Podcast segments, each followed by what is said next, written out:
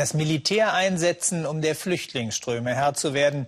Die Idee klingt wie aus einem düsteren Hollywood-Science-Fiction. Sie stammt aber von der Europäischen Union. Grund ist der desolate Zustand Libyens, wo nach der Gaddafi-Diktatur eine Art Anarchie ausgebrochen ist. Schlepperbanden werden dort kaum noch daran gehindert, mit dem Elend der nach Europa drängenden Flüchtlinge Kasse zu machen.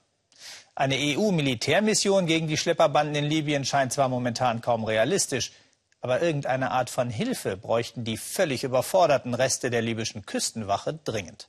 Thomas Aders war mit ihnen unterwegs.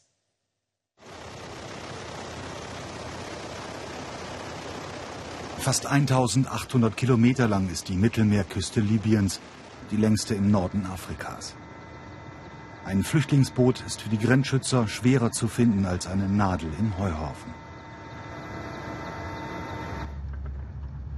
Beispiel Misrata, drittgrößte Stadt in Libyen. Ein paar Geländewagen mit überdimensionierten Waffen haben die Grenzschützer, doch ihre tägliche Routinestrecke deckt gerade mal fünf Kilometer Küste ab. Kaum jemals fangen sie eine Gruppe vor der Einschiffung ab. Grotesker Restauftrag, das Einsammeln von Wasserleichen, jede Woche ein Paar. Manchmal sind die Körper unversehrt, manchmal fehlen auch die Extremitäten oder die Augen. Vor einigen Monaten haben wir eine Kinderleiche gefunden, etwa sechs oder sieben Jahre alt. Es war nur noch der Rumpf übrig, schon ziemlich verwest. Im Norden Afrikas, keine 300 Kilometer vom Süden Europas entfernt, Szenen wie aus Dantes innerem Kreis der Hölle. Und die libyschen Patrouillen, die die Flüchtlinge aufhalten sollen, bleiben an immer der gleichen Stelle in den Dünen stecken. Ähnlich sinnlos ist das, was ihre Kollegen auf dem Meer tun. Zwei Schiffe für die Sicherung von 600 Kilometer Küste. Auf jedes Boot, das sie zufällig aufbringen, kommen viele Dutzend, die ihnen entwischen. Und dann eine Entdeckung, die für das ganze Dilemma der Völkerwanderung in Richtung Europa steht. Auf dem Deck liegt plötzlich ein kleiner Umschlag, entweder unter einer Palette hervor oder aber aus dem Meer an Bord gespült. Der Captain reißt die Schutzhülle aus Plastik ab.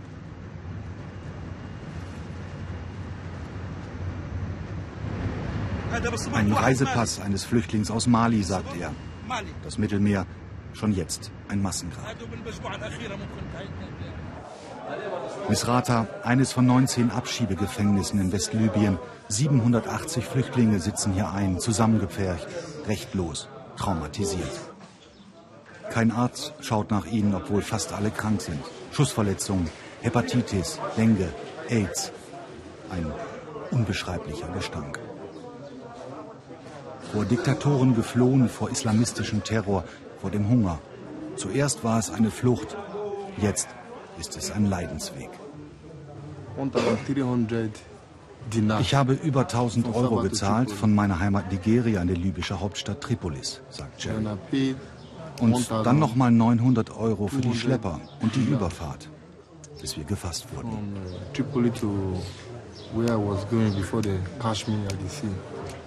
Seitdem wir hier gefangen sind, hatte ich noch keinen Kontakt zu meiner Familie, sagt sein Freund Frank. Ich träume nachts von ihr, bis ich weine. Viele von ihnen haben ihre Familien verlassen, ihre Frauen, ihre Kinder, sagt Richard. Wir hatten große Träume von Europa. Wir sind doch nur aus einem Grund geflüchtet, vor den Kriegen und vor den Krisen. In Libyen, meint Seku, gibt es keine Menschlichkeit. Sie schlagen uns wie Ziegen, sagen die beiden. Nein, die Art, wie sie uns auspeitschen, das würde man nicht mal mit einer Ziege machen.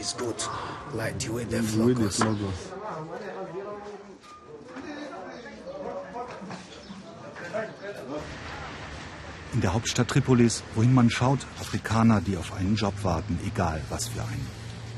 Viele haben schon einen oder zwei gescheiterte Versuche hinter sich ins gelobte Europa überzusetzen.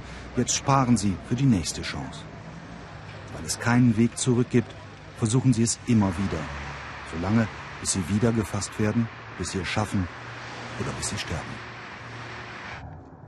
Schon jetzt ist Libyen gespalten in zwei Teile. Die Gegner im Westen und Osten bekämpfen sich in einem wiederaufgeflammten Bürgerkrieg. Weil der so viel Geld verschlingt, werden kaum noch Gehälter bezahlt. Doch damit nicht genug. Es gibt eine neue, tödliche Gefahr. Am Tag unserer Ankunft in Misrata hat ein Selbstmordattentäter wieder einmal einen Checkpoint in die Luft gejagt. Solche blutigen Anschläge des sogenannten Islamischen Staates häufen sich.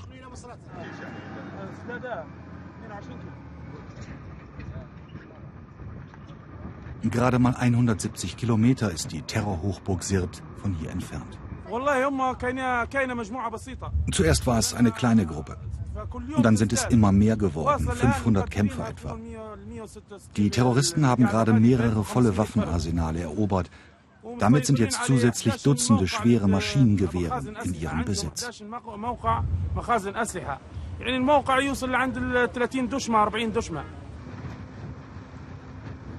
Die Lage ist brandgefährlich. Immer mehr Einwohner aus Sirt fliehen mit all ihrem Habe vor den Terroristen wie diese Familie. Nach unseren Informationen sollen es bereits mehr als 2000 IS-Kämpfer sein. Wenn die Terroristen nun auch noch Misrata bedrohen, dann hätten die überforderten Grenzschützer gar keine Chance mehr. Die Küstenwache von Misrata hat derweil ihre dritte Patrouille an diesem Tag begonnen. Nachtschicht.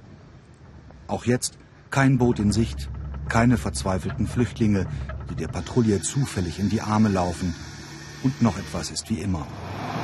Geländewagen bleiben in den Dünen stecken.